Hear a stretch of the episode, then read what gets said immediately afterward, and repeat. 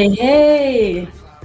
Hola a todos, todas. Estamos aquí en Radio Kingston. Esto es No Me Digas, transmitiendo desde Kingston, Nueva York, 107.9 FM. También nos pueden escuchar en la página web 100, no, radiokingston.org necesito café, necesito más café. feliz domingo. Feliz domingo, como cada domingo estoy aquí con Marta Preve. ¿Cómo estás, Marta? Hola, muy bien, feliz. Hoy estamos haciendo live stream por primera vez, así que estamos camera ready. That's right. And if you're part of our English speaking audience, uh, the second half of the show is in English, so stick around. Así es. Y bueno, queremos decirles que también tenemos un podcast que está en Spotify. Y bueno, ahorita estamos también live en Facebook. Nos pueden encontrar, nuestra página también se llama No Me Digas, está en Facebook. Y estamos en todos lados. Solo nos falta TikTok. Hay que hacer, o yo digo, Marta, que nos ponemos a aprender pasitos de baile. O nos ponemos gorila glue en el pelo. Pero hay que estar en TikTok también. Muy bien, el día de hoy tenemos un programa súper interesante y Perla, lo que yo siento es que el día de hoy todas las, noticias son como de película, como, como casi ciencia ficción. Vamos a hablar el día de hoy de Human Composting, vamos a hablar de una casa en San Francisco que se fue rodando por las calles a una nueva locación, vamos a hablar de Daft Punk que se separó, y de, bueno, tenemos muchas otras noticias, tenemos un invitado, Miguel Garzón va a estar con nosotros hoy en la segunda parte, así que quédense, tenemos un show muy bueno el día de hoy. Así es, y bueno, empecemos ahora, vámonos a nuestras noticias nacionales. Noticias nacionales.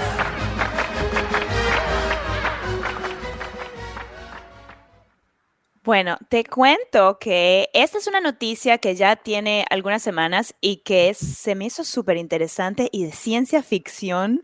Ya no sé de Black Mirror. De Black, de Black Mirror.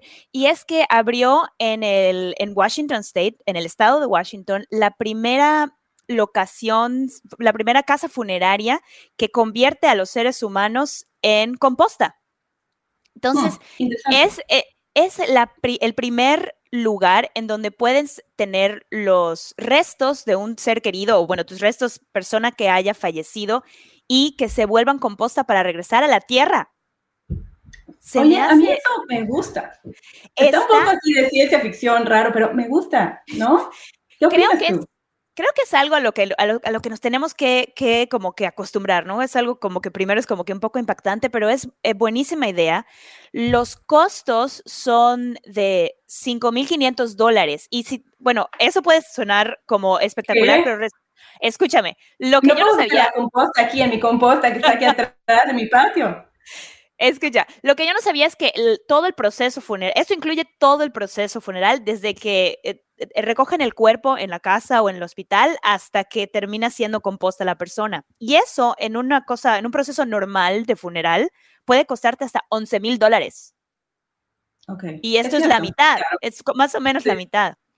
Entonces, eh, están en una ciudad que se llama Kent y tienen, el proceso dura 30 días. Entonces, simplemente el ser humano entra a una, a unas, a una locación que parece hasta un, una, un beehive, una colmena de abejas. Entonces, el cuerpo está ahí con, con otros, con gases y con, con alfalfa, con acerrín, y el cuerpo tarda 30, 30 días en descomponerse y volverse tierra como la que comprarías en un vivero. Y entonces las personas, los seres queridos pueden elegir entre entretener esos restos o donarlos a algún lugar ecológico para que los usen en las plantas. Wow. Oye, ¿te acuerdas que estábamos hablando hace unas semanas de Lady Kukulkan, que fue a la, creo que a la pirámide de Chichen Itza a dejar sus cenizas? Para mí, que después de que escuche esto, se va a volver a meter ahí legalmente para recoger las cenizas y poder llevarlas ahora a este nuevo tren que es de compostar. Esta es una idea súper bonita y, de, verdad de volver a la tierra. O sea, me parece un excelente, un excelente plan. Y nuestro tío Vicente Llora creo que empezó esta tendencia con su poesía, ¿te acuerdas? Él decía, bueno, él era diabético y decía, eh, por favor echen mis cenizas al patio para que yo endulce los mangos del abuelo con mi sangre azucarada. Exactamente. Entonces, bueno, Así que volver a la tierra para, para fertilizar las plantas y que salga ahí una fruta muy deliciosa. Así es, me parece bien. Oye, Marta, yo quiero hablarte de esta noticia. Eh, si tú extrañas pelearte con tus vecinos porque ya no hay, ya se acabaron las elecciones políticas, entonces ya se acabó la tensión. Entonces, si tú extrañas pelearte con amigos y vecinos sobre teniendo debates sin fundamentos, hay un nuevo tema que te puede interesar, que es el que el señor cara de papa ya es eh, un juguete que lo van a mover más hacia un juguete de género neutral. Ok. Ya no señor cara de papa. Quieren... Ya no es, el señor cara de papa, ahora es... ahora es cara de papa. Ok, se le quitó el título. Se quitó el título de señor, porque lo que quieren hacer es ser más inclusivos con familias que no siempre lucen como señor, señora, sino que ahora las familias están cambiando y también los géneros también están cambiando, ya, no hay, un, ya hay una diversidad, un espectro, y, y esta compañía Hasbro decidió que, que, se quería adaptar hacia esa nueva eh, manera de ver la familia. Ahora, ¿por qué digo que la gente está peleando? Porque si te vas a Twitter y te vas a la social media, todos los debates, eh, hay mucha gente que ha tomado esto como si fuera el fin del mundo. Es como que yo jugué con el señor cara de papa y por qué me lo están cambiando. Y, y bueno. Eh, yo tengo muchas preguntas. O sea, esto, o sea, no es que sea una opción, o sea, no es que haya un cara de papa gender neutral y era una señora cara de papa y un señor cara de papa, ahora todos van a ser de género neutral. Pues yo no sé cómo está la cosa. O sea, yo no sé si, si es así, que puedes conseguir el señor o la señora.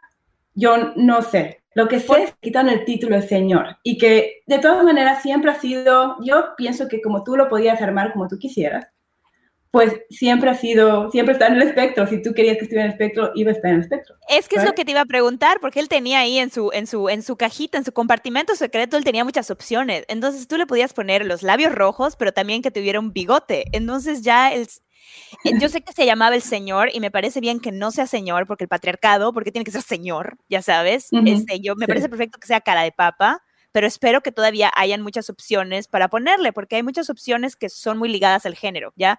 Como que piensas en maquillaje y está muy construido hacia lo femenino, y piensas en bigote y sombrero y está construido hacia lo masculino. Pero entonces, si hay todas las opciones para construir a tu cara de papa, siempre ha sido así, ¿no? Como te dé la gana, con lentes, sin lentes, con sombrero, con flores. Ah, siempre es así. muy interesante. Sí, yo, creo que es muy interesante. A mí me parece que, que si hay una nueva generación de, de personas que, que quieren esta diversidad, que les hace bien tener esta diversidad, que tienen familias que no son el molde de papá, mamá, y que un juguete que muestre esta diversidad, pues a mí me parece excelente que exista esta posibilidad, ¿no? De que no sea solo papá, mamá, el modelo, la caja, ya. Me, gusta. Bien, bien, muy bien. Pero yo no jugué con el señor cara de papá, entonces yo no sé si es tengo. Ajeno. Ajeno. Pero yo jugué con Barbie. Y si me salen con que la Barbie se va también a hacer más género neutral, yo feliz de la vida. O sea, qué bueno, qué bueno. Que fuera, más, que fuera más body positive esa Barbie. Sí, por favor, empezando por ahí. Empezando, por, ahí.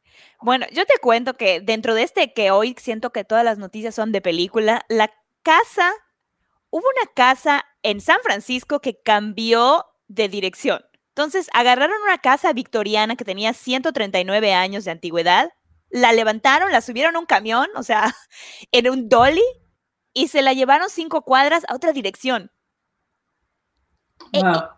Y, yo, solo, yo solo quiero decir que se me hace una locura que en este país puedas transportar una casa. Es que eso es muy ajeno.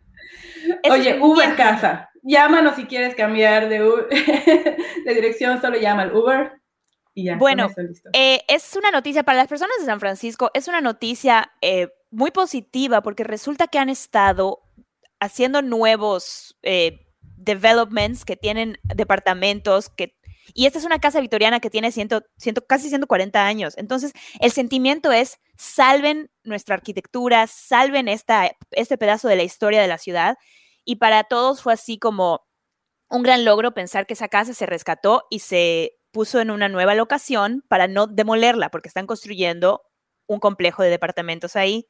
Pero a mí es lo que se me hace una locura y, me puse a pensar cómo podemos ver diferente la película de, de Up, que le pone globos a su casa y su casa se va, se va flotando. En Latinoamérica eso es como, ah, es una fantasía.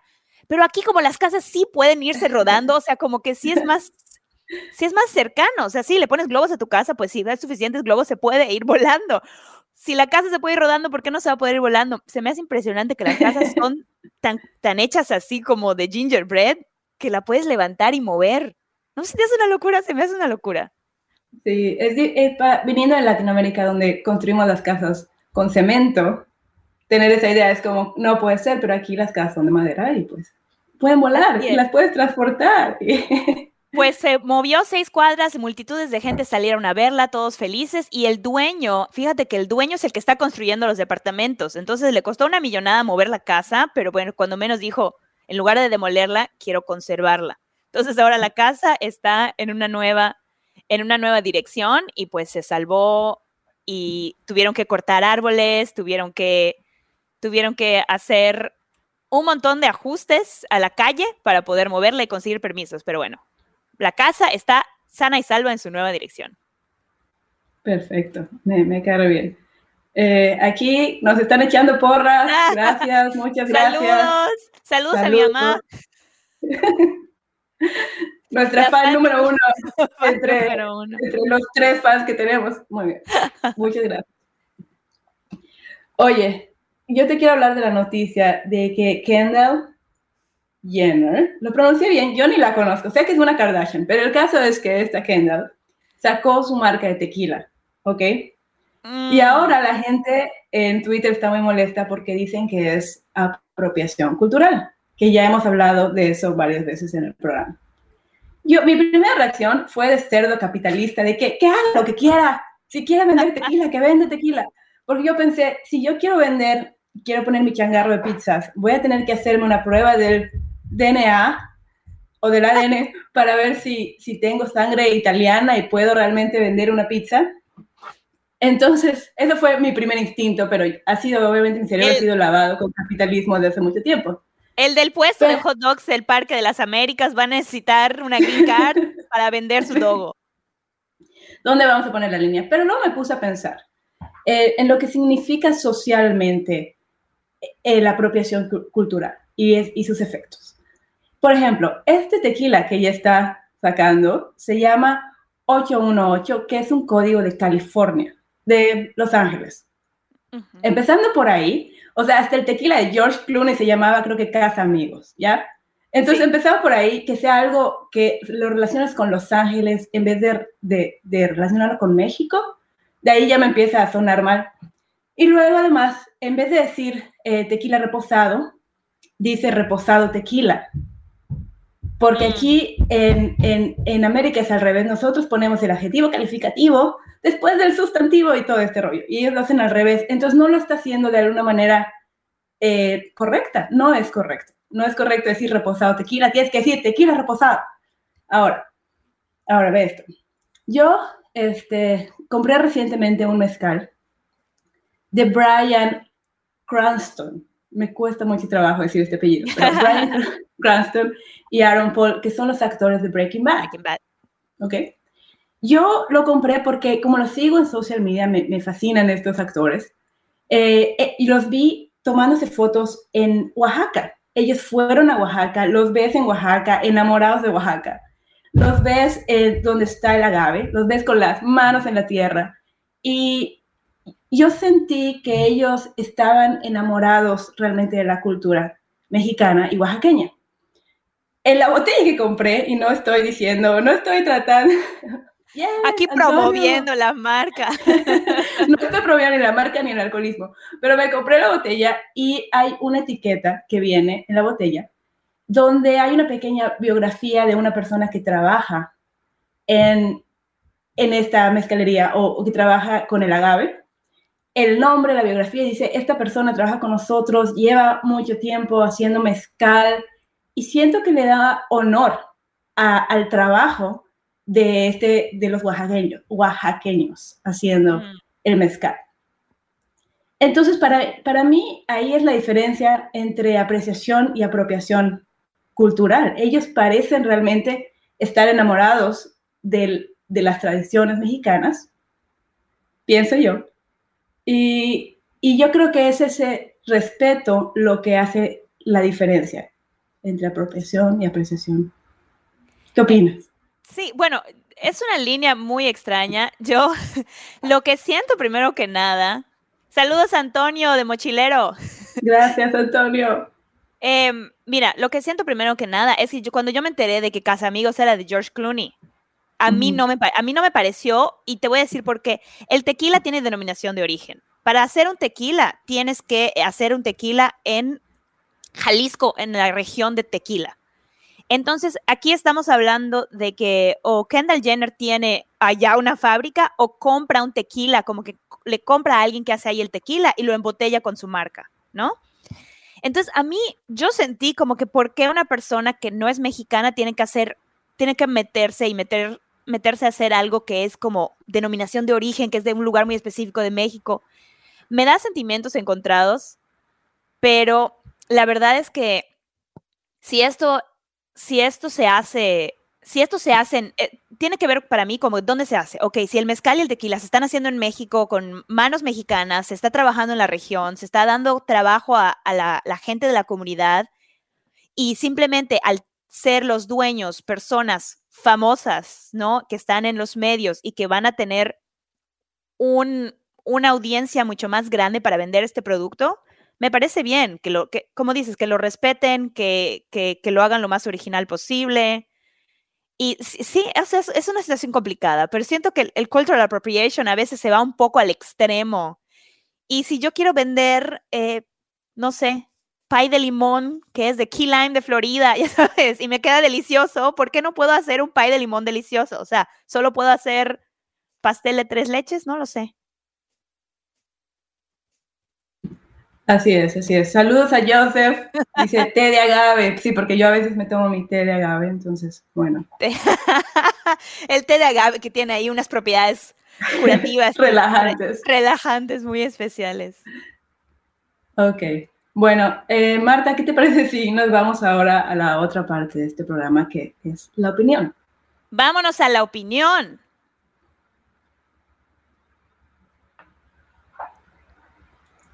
Ya nos vamos a la opinión.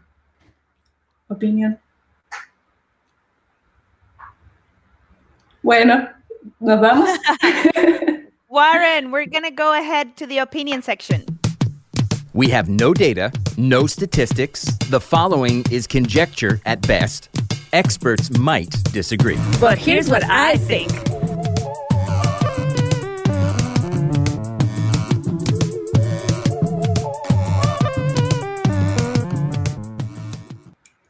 Bueno, la semana pasada estábamos hablando de una noticia. Estábamos hablando como Greta Thunberg. Es un trabalenguas para mí eso, pero Thunberg. Es nuestra cuata, es Greta, Greta. Greta. Estaba, sacó un video que se llama El 1%. Este es un video, un video satírico de cómo ahora estamos poniendo mucho dinero, o la, ya lo viste, la NASA está poniendo dinero. Eh, en particularmente creo que está haciendo broma o, sátira de Elon Musk con sus intentos de llevarnos a Marte o de llevar a los ricos a Marte. Y entonces este video es como muy seductor. Empieza Marte y tú ves el área roja de Marte y, la voz seductora que te está vendiendo Marte diciendo, es que este es un planeta donde podemos empezar de cero. Es la nueva libertad todo lo que podemos hacer. Bueno, cosas así, o sea, el típico te vendo esta tierra, ¿no? Y luego al final eh, dice, para todos los que no vamos a poder ir, para el 99% de la población que se va a quedar en tierra, nosotros mejor tenemos que arreglar la tierra y enfrentarnos con el cambio climático. Claro. Entonces, queremos hablar de esa opinión porque para mí, a mí me, me gustó mucho el video. Entonces, para mí era como que, claro, pero luego Marte es como que, ¿cómo? A mí no me parece esto que está pasando, ¿cómo Greta dice que... Entonces se armó aquí el debate, entonces vamos se armó el debate, ir o no ir a Marte. Ah. Bueno, yo quiero decirles algo. Yo creo que, una cosa, la, verdad es que ese video está padrísimo y me parece muy buena propaganda para salvar el planeta y para hacer algo con el cambio climático. O sea, sí es cierto que estamos poniendo mucho enfoque en, esto de Marte y el Perseverance que ya aterrizó en Marte y está enviando video por primera vez, están enviando video real, eh, no solo fotografías desde Marte, ¿no? Me parece muy padre el anuncio como diciendo, ok, el 99% no vamos a llegar a Marte, ok, así que vamos a hacer algo acerca del planeta. Pero yo no creo que una cosa esté peleada con la otra. O sea, yo no creo que el ir a Marte y el avanzar en la tecnología espacial y en la investigación y el descubrimiento del espacio, el, no creo que esté peleado con la sustentabilidad y con apoyar al planeta. Esa es mi opinión. Eh, yo estoy de acuerdo en, parte, pero yo creo que Greta no dijo como que para el mundo, que para la ciencia, que ya no investiguemos más sobre vacunas. Ella solo está refiriéndose específicamente a, a poner los pies sobre la tierra, literal, tal vez, literalmente poner los pies sobre la tierra. Es una persona, Greta, que siempre ha tratado de que nosotros veamos el cambio climático como emergencia. Y sobre todo los líderes, que lo consideren emergencia y que paren los gases o reduzcan los gases de efecto invernadero. Entonces, los líderes del mundo y todos nosotros, como que nos vale un poco o no hacemos lo que hay que hacer para evitar el cambio climático, ¿ya? Y ahora se me hace como una bofetada a la cara que además estemos hablando de conquistar otro planeta y se me hace una distracción. Y me recordó mucho el, el poema de Eduardo Galeano, cuando hablaba de colonización. Por si no se acuerdan, se los voy a decir porque está bien cortito, pero era, vinieron. Ellos tenían la Biblia y nosotros teníamos la tierra. Y nos dijeron, cierren los ojos y recen. Y cuando abrimos los ojos, ellos tenían la tierra y nosotros teníamos la Biblia. Y en ese momento estaba hablando obviamente de la colonización. Y para mí es, la, es una analogía y a lo mejor no es perfecta, pero enseguida pensé en que siempre nos están haciendo ver para otros lugares. O sea, primero para el cielo y el paraíso y ahora para Marte. Y lo que está aquí, lo que está presente es la Tierra. Y se me hace una distracción nada más. O sea, siento que, no, o sea, totalmente, siento que el cambio climático es una emergencia. Eso es cierto que les vale muchísimo, no les importa a los líderes que son los que deberían estar y sobre todo las empresas gigantescas, los corporativos que son los que contaminan, o sea, ciertos corporativos que sus, que sus ah, procesos contaminan, tendrían que hacer un cambio ellos, que sería mucho más impactante que, que tú separes el plástico del, resto de la basura. Y, y no les importa. Pero siento que no tiene nada que ver con ir a Marte. O sea, que está re bien que lo uses para un comercial y para que digas, oh, sí es cierto, o sea, todos seguimos acá, el planeta, pero, pero para mí no tiene nada que ver los recursos que se usan para ir a Marte con el salvar al, o sea, el salvar al planeta. O sea, para empezar, por ejemplo, Elon Musk, que es el que está que es el que está con este rollo de Marte, ¿no? Pues también es el CEO de Tesla, que son carros eléctricos. Entonces, si él ha hecho una compañía de carros sustentables y tiene billones de dólares. O sea, aquí va mi, aquí va mi, mi capitalismo. Él tiene una compañía de carros eléctricos y ha hecho billones con sus carros eléctricos que ayudan al planeta y quiere agarrar esos billones e irse a Marte. Pues, o sea, ¿por qué lo vamos a detener? bueno, bueno, bueno, pero para empezar, hay mucho ahí de qué hablar porque carros eléctricos que son para el 1%, porque son re caros estos Tesla, eh, además de que no sé, de que luego entramos con que sí, y las baterías de platino, no sé qué. O sea, bueno, ahí hay muchísima tela donde cortar. es iniciativa privada, sí, pero estamos hablando de que, de que el hombre más rico del mundo, ¿es el hombre más rico o es Jeff Bezos? Ellos siempre están peleando a ver quién es el más rico. Yo no sé, pero creo que ahorita, por hoy, es ¿No, el hombre era, más ¿No era Carlos Slim? ¿Qué pasó? no los quitaron, no los quitaron, nos quitaron el primer lugar por este hombre Elon Musk. Y bueno, a lo que voy es que no creo que sea que todos nos vayamos a Marte, no creo que lo vayan a abrir a las masas, va a ser lo, la crema innata de la sociedad la que se va a ir a Marte y nos van a dejar nosotros lidiando con un mundo hecho pedazos. Cierto, cierto. Pero quiero decir algo, la exploración al, o sea, siento que tendría que estar ahí junto con pegado el, el, este, comenta nuestro productor que, que deberían diseñar un rocket ship eléctrico. Así es. Sustentable, sustentable también.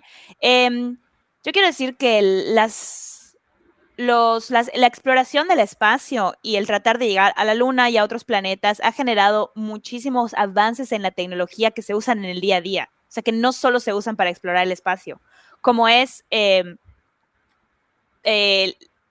brazos y, y partes del cuerpo artificiales se desarrollaron porque los eh, astronautas necesitaban poder maniobrar con brazos artificiales y ahora muchas personas que han perdido una parte del cuerpo tienen esa tecnología gracias al, espacio. Y también purificadores de agua para que los, para que los astronautas puedan tomar agua que viene, como que agua reciclada y ahora se usa en países en vías de desarrollo. Entonces, o sea, lo que yo siento es que sí, a nadie le importa el cambio climático y eso está terrible, pero que no tiene nada que ver eh, que los fondos que hay fondos para todo, que le quiten el dinero al Army. Sí. Porque el Army tiene tanto dinero. Creo que no son tan, tantos fondos. Creo que si lo ponemos en proporción, es, es mínimo, mínimo. Son billones de dólares, pero es mínimo con el dinero que se va a otras categorías. Que nos cuente. Saludos a Dulce, saludos, a Dulce que nos está viendo. es mi tía, Dulce. Hola, tía Dulce. Toda la familia aquí reunida. Toda nuestra familia aquí apoyando el programa. Y a nuestros radioescuchas, yo quisiera saber, nuestros radioescuchas, las personas que nos están viendo y escuchando, ¿cuál es su opinión? ¿Cuál es su opinión? Que nos dejen saber y si no lo decimos en este programa, la próxima semana podemos comentar la opinión de nuestros radioescuchas conforme a la, con respecto a la misión a Marte. A Marte duele, prima, que ponerse soundtrack.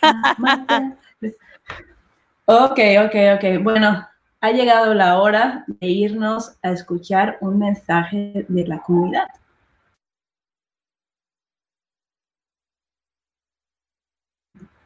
We're back. And we're switching to English. Welcome, everyone. This is No Me Digas. I am Marta Previa Llora, and I'm here with Perla.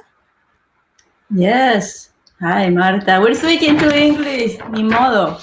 And you can and you can always listen to us on Radio Kingston. It's uh 109.107.9 and anytime on our website radiokingston.org. We're on Facebook, we're on Spotify, we're now live streaming for the first time. That's right. So, so very now, soon in Mars, we will. yes, we're gonna be streaming from from satellites in the universe now. Okay, so should we go ahead to our international news? Let's do that.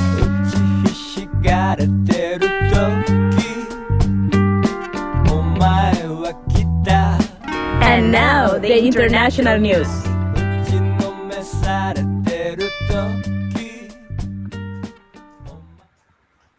Marta, after three decades, the anonymous electronic duo um, is splitting up.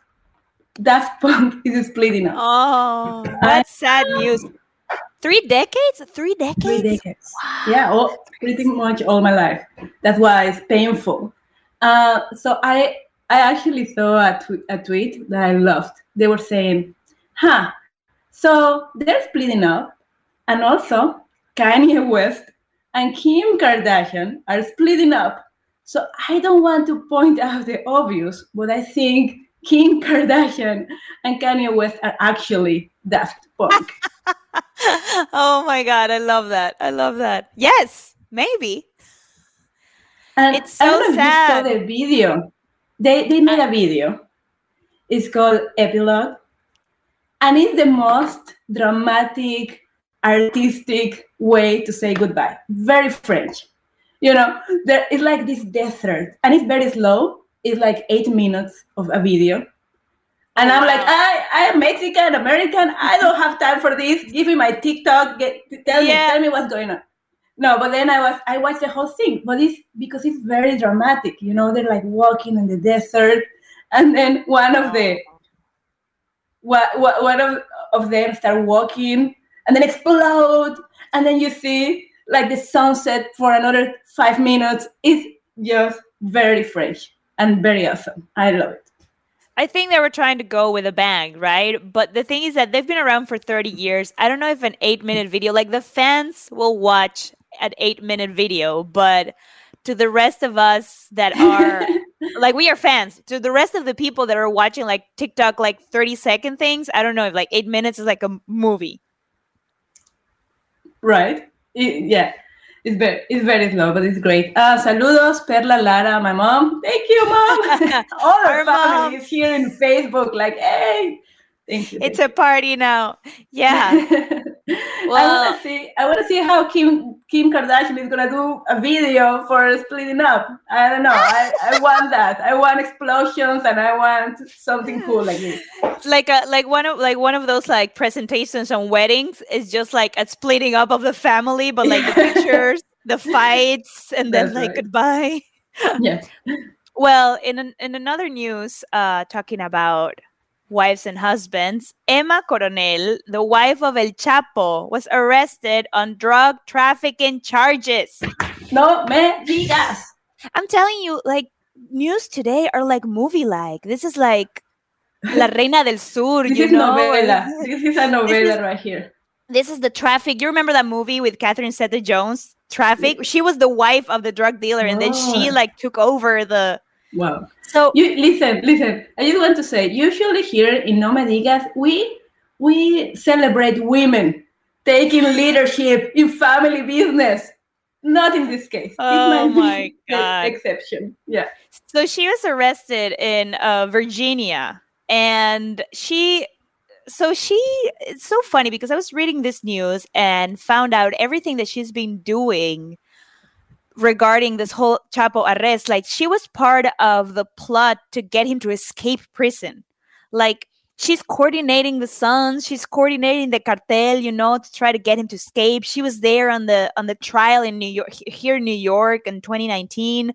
So I think it's just crazy that if your husband got arrested for drug trafficking, that you are in the United States, that she's known. She's in social media. She has a clothing brand. Like she's been on the spotlight and she's loved it. And now she goes ahead and like it's like, come on, you're the wife of the main drug dealer. You want to come in with drugs to this country? Like, who do you think they're gonna check? They're gonna check you.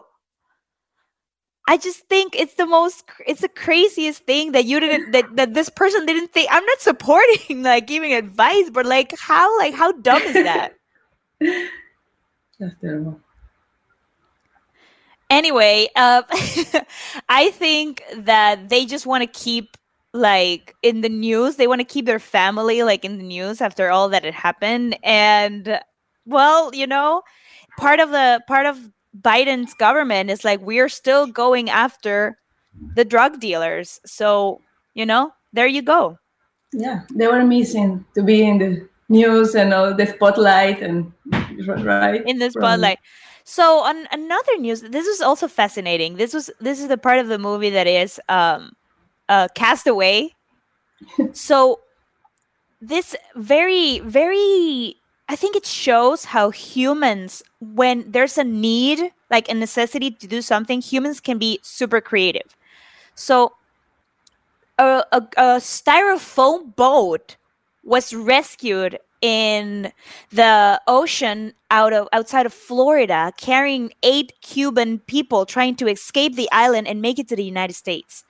And it's very impressive because the boat was made out of like wires, a car engine, a car engine, wires, and styrofoam. They made this like little boat to float, and there were like people, pregnant women pregnant women were on the boat and trying to escape and i just think that humanity like how can like humanity when there's a need be so creative and so innovative as to, to go into the ocean in this floating device?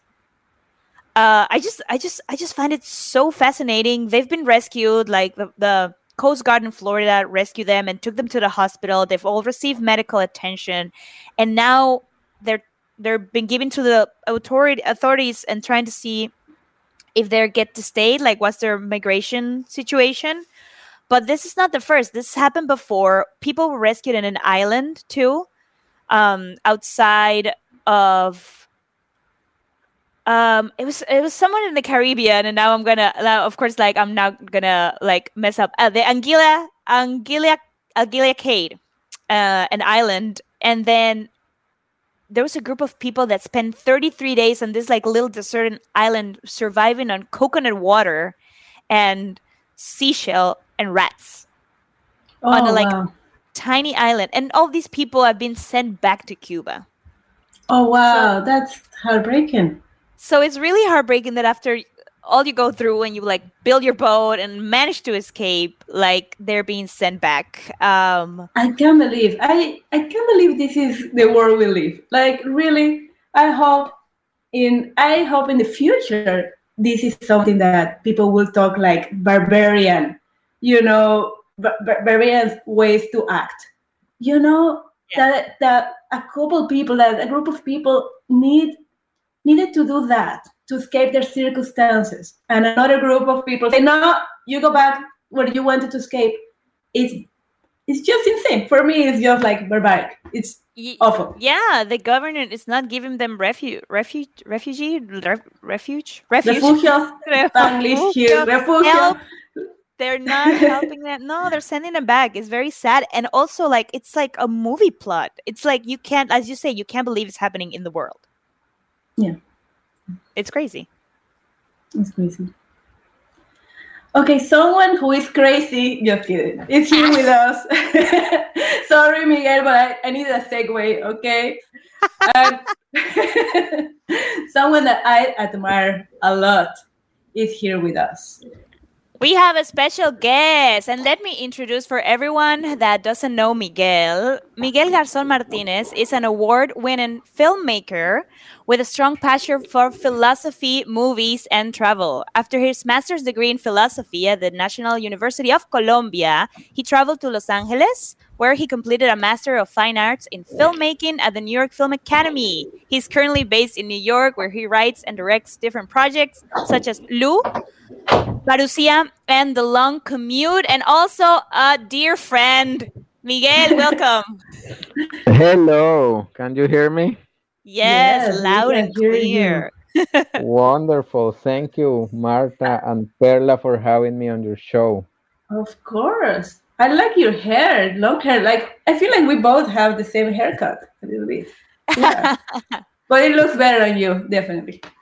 Thank you. No, actually, I'm gonna cut it tomorrow. I got an appointment to cut it. Oh no! Well, oh. I'm glad it's oh. here on camera. It's, it's time, a, yeah.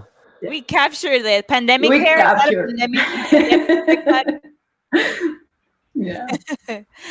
well, Miguel, um, we wanted to talk uh, to you a little bit about your films. And if you could tell us a little bit about your your your career as a filmmaker what you've been doing and how has this pandemic been treating you when it comes to the filmmaking industry?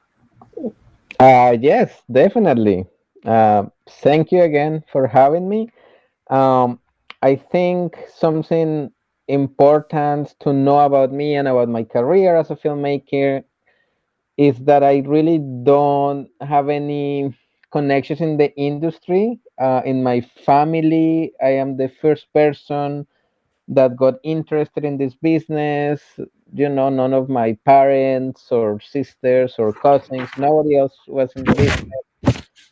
So for me, it was very difficult to make that decision of uh, going into filmmaking because for a long time it felt like a pipe dream right? It like it doesn't happen because i never seen it in my surroundings before. Uh, but yeah I, I, did have a lot of support from my family uh, when i decided to do it. And uh, i moved to los angeles because i was like oh that's where the movies are made right? In hollywood. Um, uh, and I, you know, I studied there. Uh, I, I was very happy with the education that I got in Los Angeles. I learned a lot of the basics, and it also allowed me to come and, and live and work in the United States, so I could experience firsthand what that was, and I really like it, and I decided to continue to pursue it, and uh, I feel the this um, this business, this industry, and this lifestyle has highs, high, has lows, is very inconsistent sometimes. But I feel overall it's been good to me. It's been good to me. It's allowed me to live here, to stay here, you know. So, so I'm very happy. Um, and now yeah. to answer your question about uh, 2020, yeah, the, the pandemic thingy.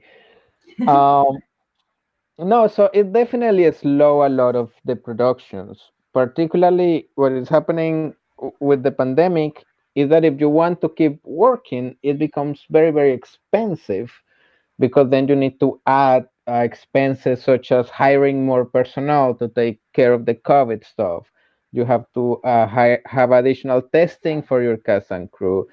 Uh, I was talking to a friend who was working on a TV show, and she was telling me that people were getting tested three times a week, and that came from the production budget. And that easily in two or three months of production, they could spend $2 million only on testing. Wow. So, as a result, what happens is that small productions tend to not be able to afford these extra costs. Um, and I do work a lot with small productions. So, so it's been tough. A lot of things have been postponed indefinitely, and I I was booked to work on a short film that was supposed to shoot in April of 2020, and then they push it to July, and then they push it to October, and now it's scheduled for May of 2021. Hopefully, it will happen, but everything has become more challenging, more complicated, and as a filmmaker, what that uh, translates into for my day-to-day life is that I basically end up taking jobs that normally I wouldn't take, but mm. because there is less opportunity and because of this new reality, basically me and some other friends that I know uh, have have been getting a lot into jobs of COVID nineteen coordination of COVID-19 safety because that's a new need and the jobs that I normally do have been reduced. So I've been trying to get up to speed with the COVID-19 situation and I've been working on that front. Um, yeah. We're Latinx people, we adapt, you know, it's like whatever work we can have, we will have it. So, to, you know, like no worries.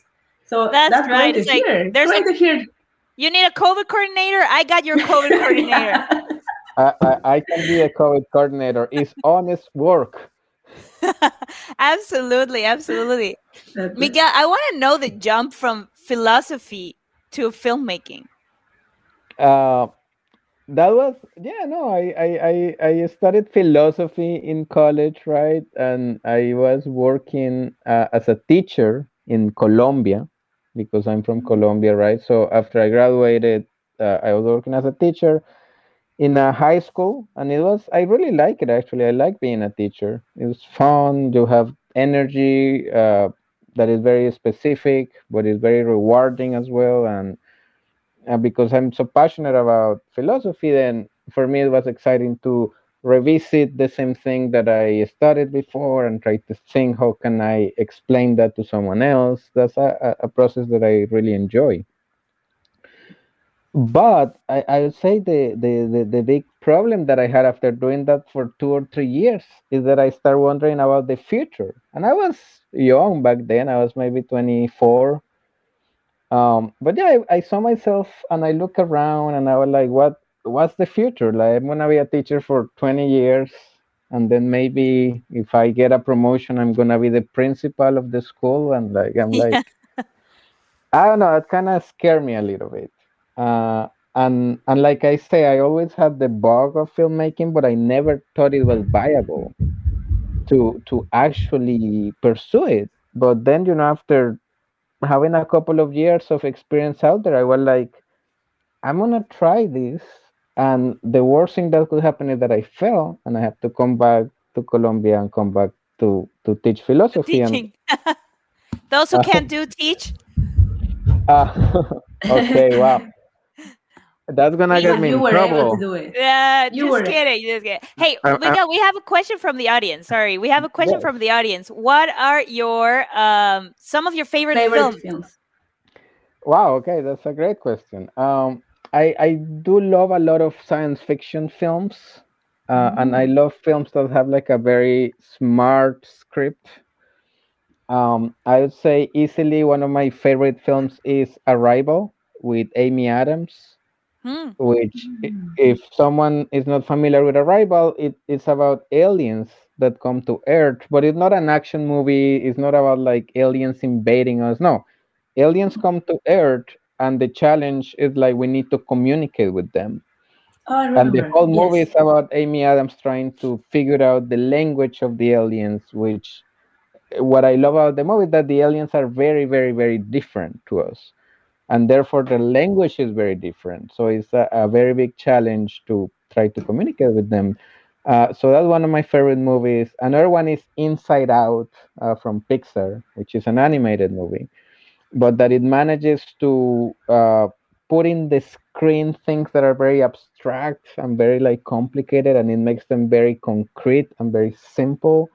Um, and i think it's uh, very touching the way that it, it has these two opposite forces of happiness and sadness uh, throughout the movie struggling. And at the end the movie uh, manages to show that the solution to the struggle is not for one of them to win over the other, but for them to like live together, which is also a very philosophical idea of like the, the, the, the world is made of opposing forces that when they collide, they combine and create a new force. Pixar Pixar makes like really grown up Yeah. movies for kids, right? Uh, It's no, yeah, Pixar is insane. Like the fact that you like I love that because like that movie like your emotions and how like they're all valid. mm-hmm. Yeah, Yeah, that's no. right. that is definitely something that is huge and and yeah i mean because i studied philosophy i tend to like movies that have like that kind of philosophical idea like inside out like arrival that uh, arrival is about aliens but ultimately it's about like Communication, right? humanity yeah like what what makes us human like how the past the present and the future are, are like intertwined so that's what i really enjoy in a movie Mm. Okay, I have a fun question for you. Miguel. yes So, if you, because you like philosophy, philosophy, and I heard that you also like superheroes and science fiction. So, if you can, if you can choose from a philosopher and make him into a superhero, who would you choose, and what superpower superhero will have? Wow, that's a great question. Um, I think probably Plato, the Greek philosopher, Yeah. which I, I guess he was already in a way a superhero because his name was not Plato. Plato was a nickname they gave him because his shoulders were very wide. Oh. Um, and I think he used to do wrestling and stuff like that. So uh, I guess I would pick Plato and I give him the power of immortality.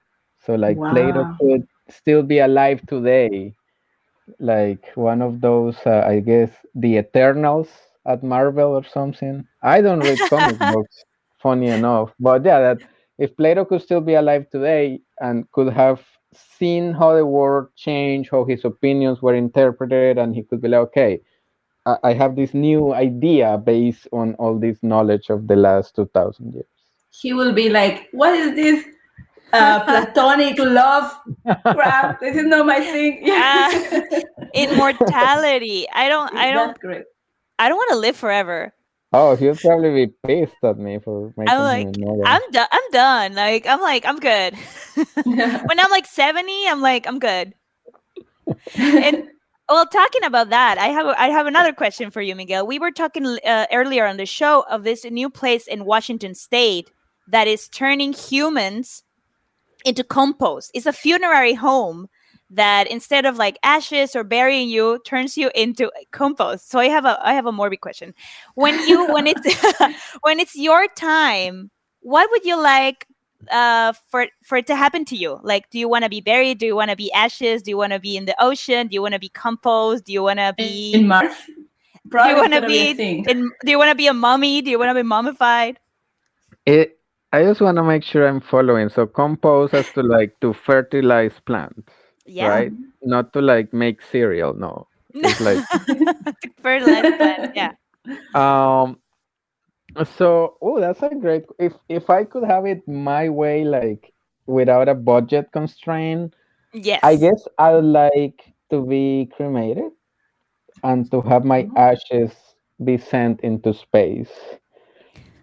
Um, maybe I don't know if you're familiar with the Voyager mission. That is a, a little spaceship they sent in the 70s, I believe, and it's just supposed to just keep going forever Yes, into space, yes. and it have like a, a message for aliens. So I would love to have like that, to have like a little spaceship with like a little message my ashes in it and just send it to space so it, it keeps going into into, into the stars. I think that would be really cool. I love that. And you could have your movies that your movie that you worked on, like a, a photo montage, a little collage of all the movies you've made, like being broadcasted on space. Okay, sure, yes. Wow. you guys have so much imagination. I feel like um I don't know what to say after that. So that sounds cool. Uh, but yeah, realistically though, like with with a budget constraint, I would say probably yeah, probably like cremated and have my ashes scattered somewhere nice, maybe a lake or a river or something. Wonderful. Uh, Miguel, we're almost running out of time, but we would love to know, like, where can people find you? Where can people find your work? If you have Instagram or social media, a website, um, places that your films have been shown. Um, before we go, someone is asking if we collaborated on something. We have. We have. we did did. We didn't say with, that at the beginning. We did a Yeah. sketch with with Perla that is on YouTube. Yes. That's right. off, off, off, off, off, off, off Broadway. Miguel was a director. We also have you fun. as an actor on our on our upcoming Token Inc. Uh, Yes. and so we are very excited to show that to the world. And off off, off Broadway, you can find on YouTube. And Miguel, where where can people find you? I am on Instagram. Uh, my handle is at Miguel Garzon, M A R. Um, I also have a website which is miguelgarzonmar.com. You can, if you follow me on Instagram, if you message me, you can reach me also to my website. You can contact me. Um, and yeah, I live in New York. I'm very happy to share my work. I've done some short films. I directed a feature film that is on Amazon Prime. It's called The Broken Legacy. So, yeah, feel free to follow me and hit me up if you need anything. The Broken Legacy on Amazon Prime. Actually, I haven't seen it. Watch it. It's free. I have to actually. see If it. you have Prime, yeah. Wait, wait, wait. What's the name? I need to I need to write it down. Uh, the Broken Legacy the Broken Ooh. Legacy. what is it on about? Amazon Prime. Sounds great. I- It's about a group of people who are stuck in a research facility for a month testing a new drug. And in there, there's like this guy who like in love with a girl but gets his heart broken. It's very sad. Oh, wow. Okay, so I I, need to love be in the right move to to to being able to watch it. But it's great. I'm, I'm excited. I want to watch it. We love Thank to you, have you yeah. and immigrants, immigrants getting the job done, Latinx Woo! representing. Represent, represent. Yes. well, thank you, thank you so much, uh, Miguel. Thank you for being here, and and I actually enjoy so much working with you. I, I think you're great. I think as director, as an actor, you're an artist, and and I'm very happy that you're here in the show, but also very happy about all the things you have done. This very All right. Thank you. Thank you so much for having me. My pleasure is to be here. Yes, thank you. Miguel Garzon, uh, look him up, website, and make sure you watch The Broken Legacy. Amazon. Prime, that's great. All right, and we'll see you, Marta. See you next week. And Thank you, everyone. everybody, Thank you, for Warren. listening. Warren, you're the best. Thank you so much. for Warren everything in the do. board. Thank Keep And you. everyone, thank you for watching. Yes, Thank you. See you next Sunday. next Sunday. Thank you, guys. See you back next Sunday at 12 noon. No me digas here on Radio Kingston.